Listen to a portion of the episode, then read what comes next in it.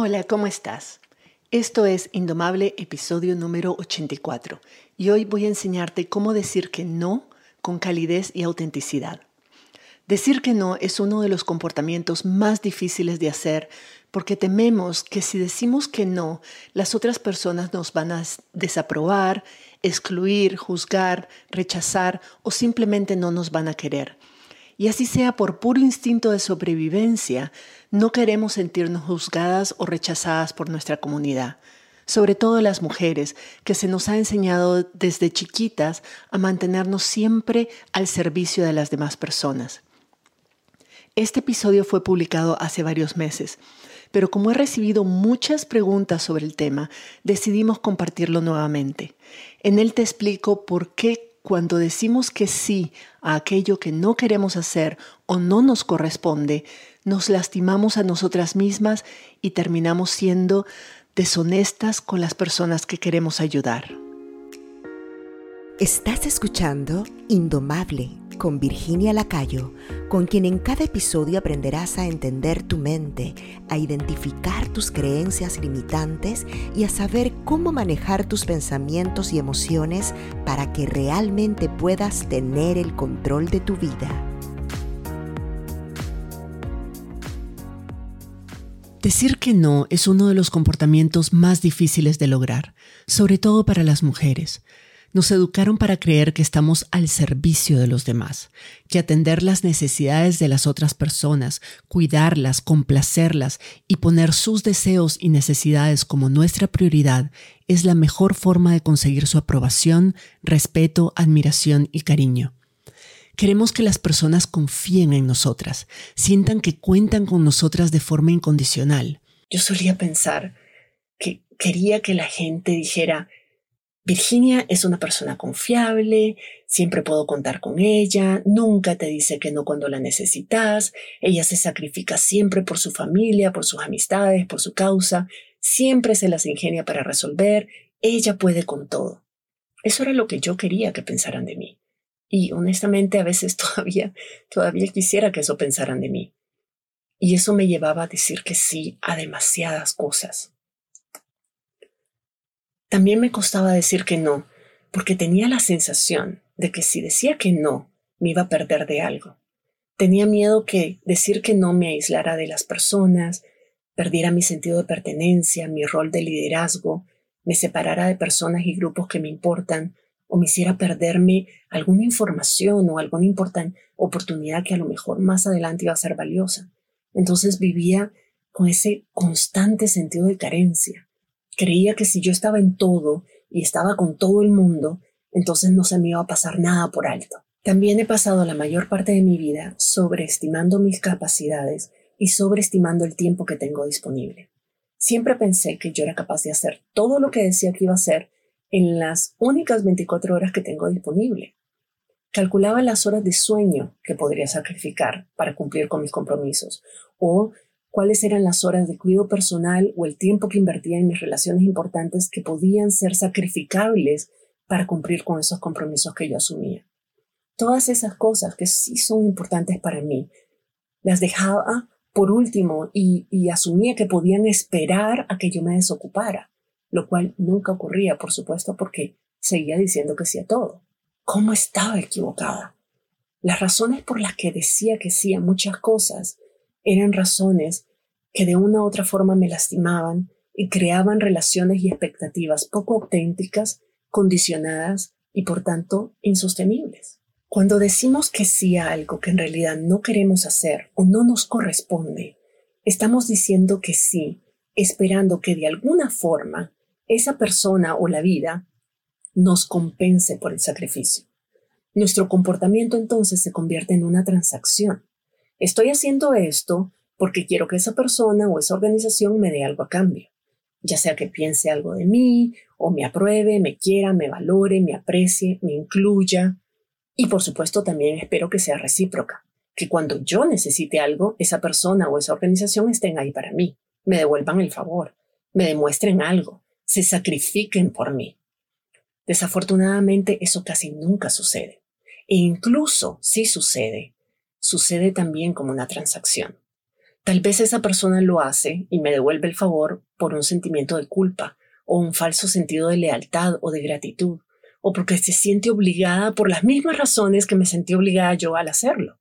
Esas son relaciones condicionadas y son relaciones poco auténticas. Muy al contrario de lo que nos enseñaron a creer y de lo que hemos creído toda nuestra vida, decir que no a aquellas cosas que no queremos hacer o no nos corresponden construye relaciones de confianza, de lealtad, de honestidad y de autenticidad reales. Mira, yo tengo todo el derecho de pedirte ayuda o pedirte un favor o a una amiga, un familiar, una colega o pedir cualquier cosa que yo sienta que me va a dar placer o que me va a hacer la vida más fácil. A mí nada me cuesta pedirlo y además estamos acostumbradas a hacerlo.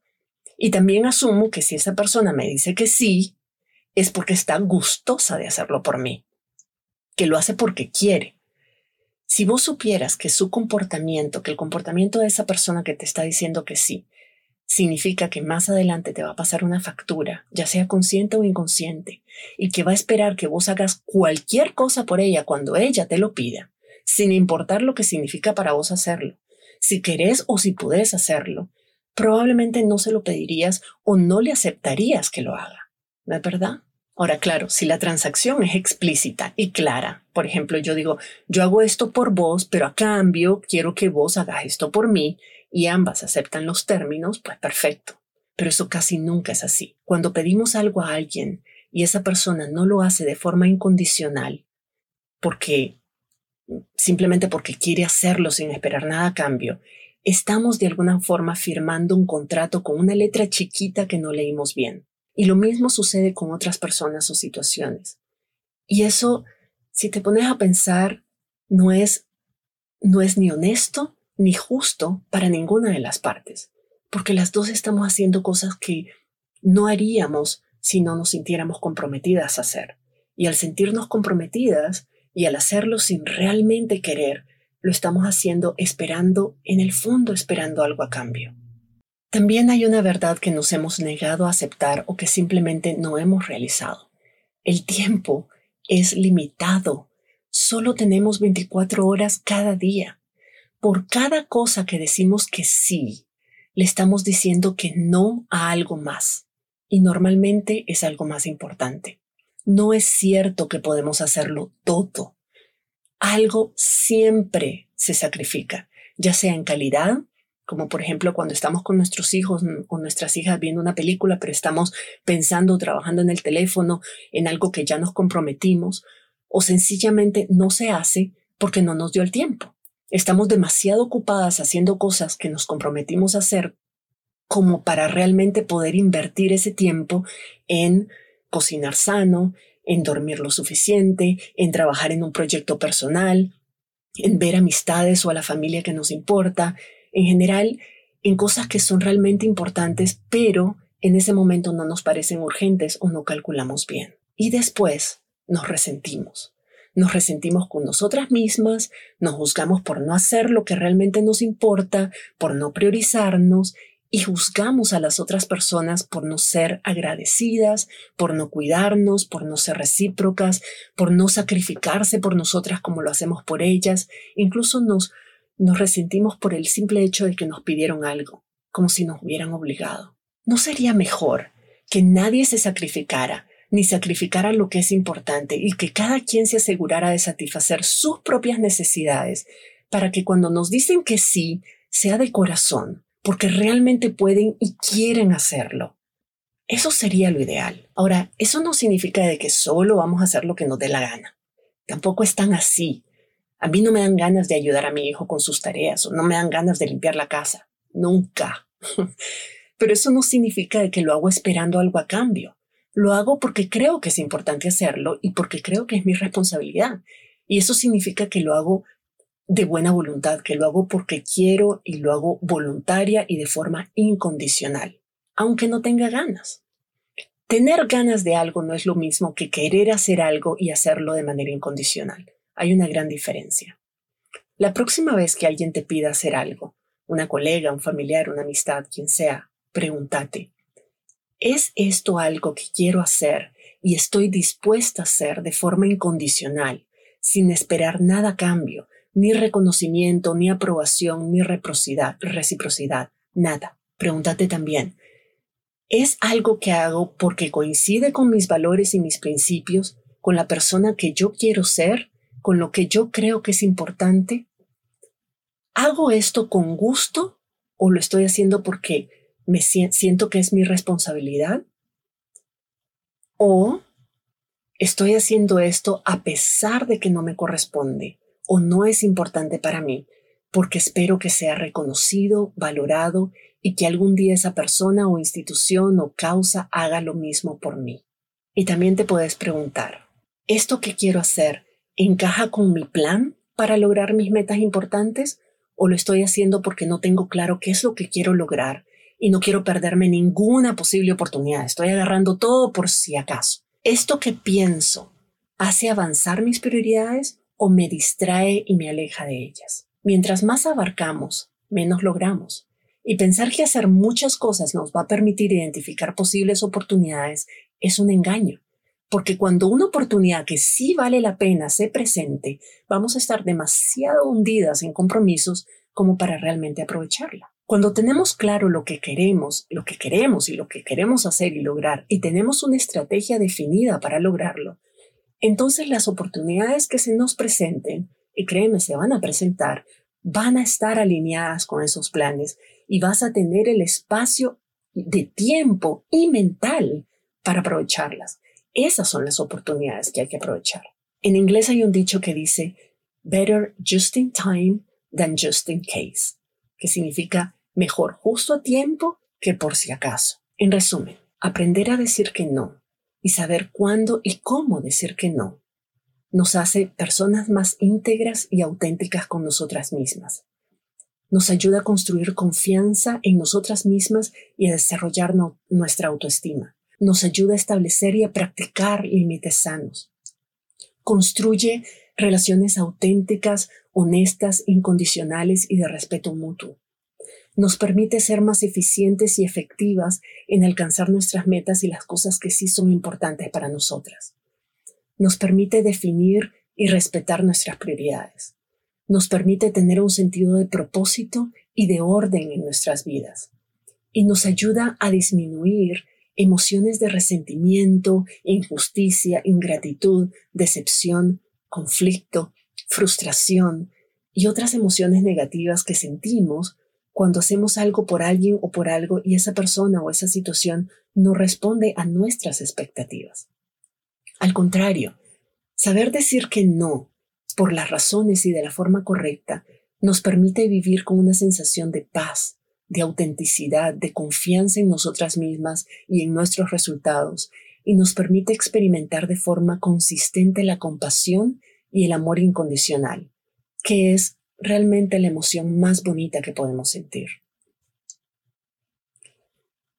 Cuando decimos que no por, porque estamos siendo honestas con esa persona, estamos siendo auténticas, estamos mostrando quiénes realmente somos. Y esa persona va a saber que cuando decimos que sí, es real. Cuando decimos que sí, lo hacemos de forma incondicional, lo hacemos sin esperar nada a cambio. Y ese es el tipo de sí que todas queremos oír. Pero decir que no es difícil, yo sé. Toda nuestra vida hemos creído que decir que no va a hacer que la gente no nos quiera, que no nos tome en cuenta, que nos excluya o que nos perdamos oportunidades. Da miedo.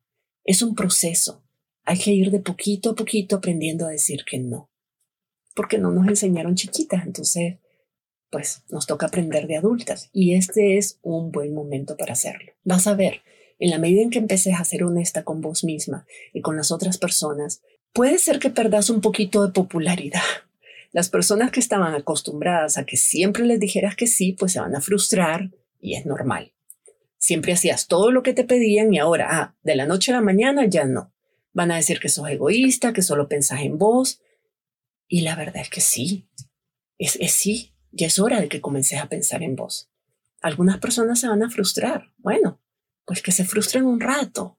Se les va a pasar o van a encontrar a alguien más que haga las cosas por ellas o van a aprender a hacerlas ellas mismas.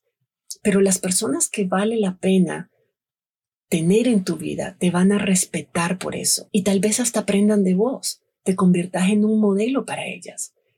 Y las personas que solo te querían cuando les servías para algo, pues está bien que se alejen. No son personas que querés conservar en tu vida de todas formas, ¿no? Tenemos que aprender a decir que no. Pero decir que no a algunas cosas no significa que tenés que hacerlo de mala manera o que tenés que ser grosera o, o no ayudarlas del todo. Significa ser selectiva en la forma y en los momentos en que ayudas a otra persona. Lo primero que te recomiendo es, para aprender a decir que no, es separar la decisión de ayudar de tu relación con esa persona. Que no estés dispuesta o en condiciones de ayudar a alguien en ese momento y con esa tarea en particular, no significa que esa persona no te importe o que no estés dispuesta a ayudarla o hacer algo por ella en otro momento. Poder separar eso te va a permitir decir, te amo y me encantaría ayudarte, simplemente ahora no puedo o no quiero. Pero no le estás excluyendo de tu vida, es sacarnos la sensación de que decir que no significa que le estamos diciendo que no a la persona. No, le estamos diciendo que no a la solicitud. Lo mismo en relación a tu activismo o a tu voluntariado. Recordar este concepto, recordar esta diferenciación, hace que las cosas se vean menos blanco y negro y más circunstanciales. No es nada personal es simplemente que en ese momento no podés o no tenés la motivación de hacer eso que te piden. Y eso es totalmente legítimo. Lo otro que es súper importante recordar es que cada vez que decís que sí a algo, le estás diciendo que no a otra cosa. Punto. No te engañes. El día no se hace más largo solo porque vos hacer más cosas. No podemos hacer todo al mismo tiempo. Si estás ocupando tu tiempo en hacer algo, hay otra cosa que estás dejando de hacer.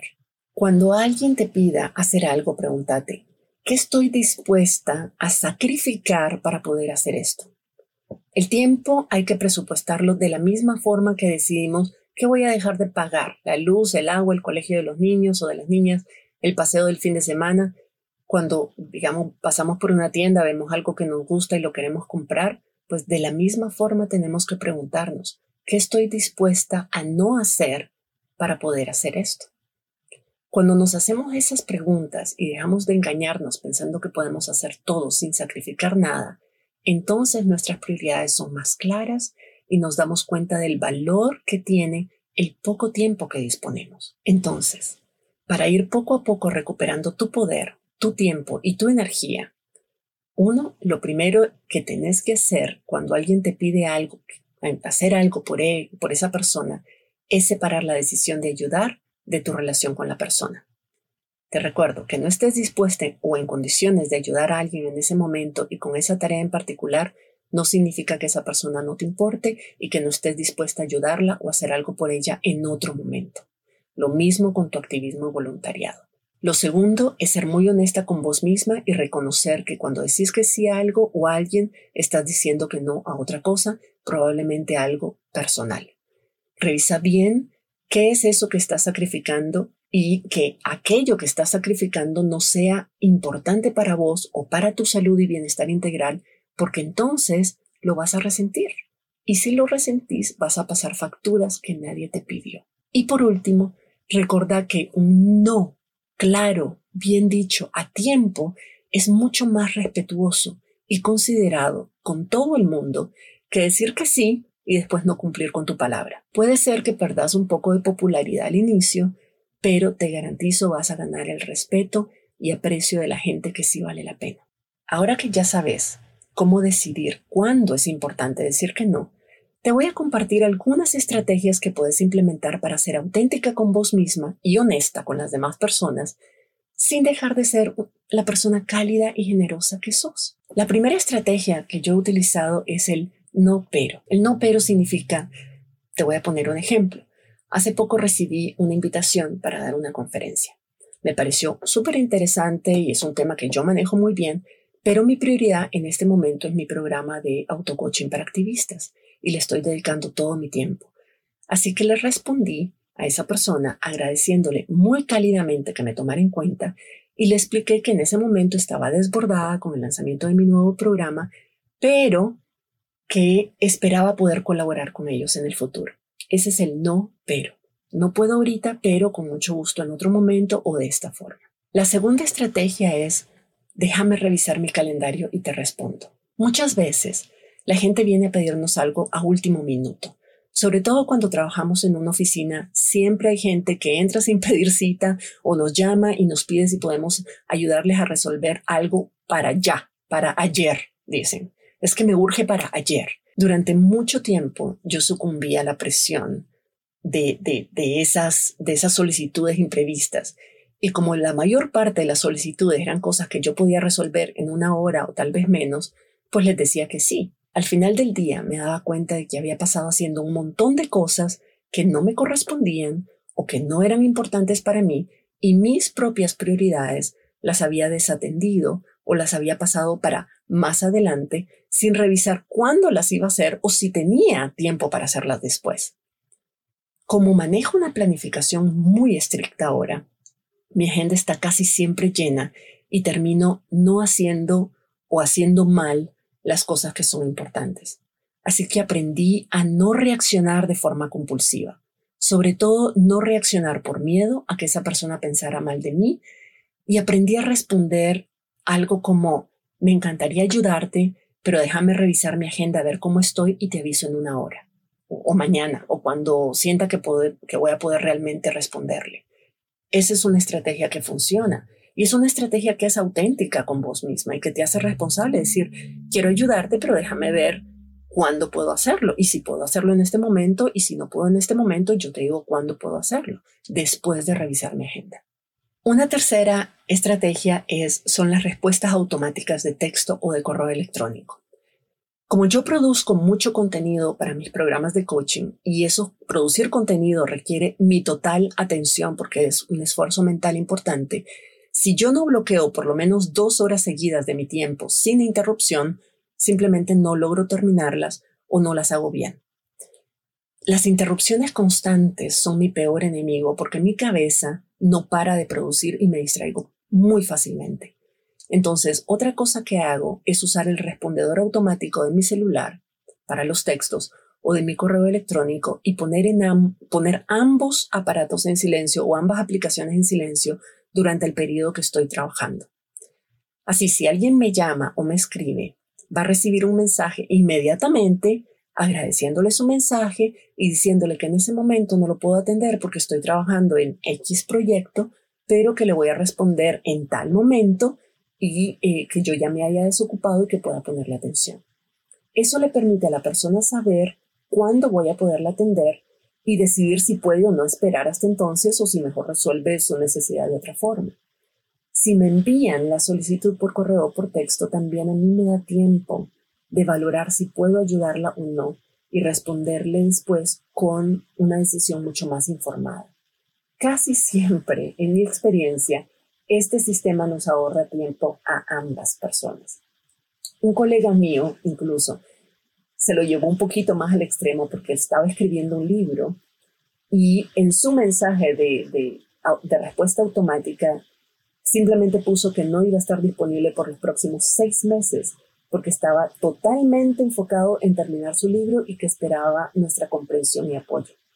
Y me vas a creer, pero la gente no se resintió más bien respetaron su nivel de compromiso y su determinación y estábamos todas esperando ansiosas los resultados del libro, ¿verdad? Que sacó. Una cuarta estrategia es decir, por supuesto, ¿qué considera que deberíamos dejar de priorizar? Y es que a veces, quien nos pide que hagamos algo, es alguien a quien sentimos que no le podemos decir que no. Puede ser nuestra jefa o nuestra socia o nuestra pareja. Y en esos casos, lo más honesto y, responsable es explicar que con gusto podemos hacer lugar, hacer un espacio para esa tarea que nos está pidiendo, pero a cambio le pedimos ayuda para decidir qué se va a dejar de hacer en su lugar. Por ejemplo, si mi jefa me dice, mira, necesito que me hagas este informe para mañana, yo le diría, no hay problema. Había bloqueado toda la tarde de hoy para trabajar en la propuesta del proyecto, pero si piensa que esto es una prioridad, yo dejo la propuesta para la próxima semana. O si mi pareja me dice que invertamos en un paseo al mar, yo le digo, claro, me encantaría dedicar tres días completos a estar en familia y a relajarnos. ¿Podrías encargarte vos de los niños el próximo domingo para yo poder entregar el trabajo que tengo pendiente y así liberar esos días. ¿Me explico? Es involucrar a la otra persona en ayudarte en tomar conciencia de que no se puede hacer todo y que si decimos que sí a algo, algo se tiene que sacrificar, algo se tiene que posponer. Una quinta estrategia es utilizar la fórmula de vos podés y yo podría.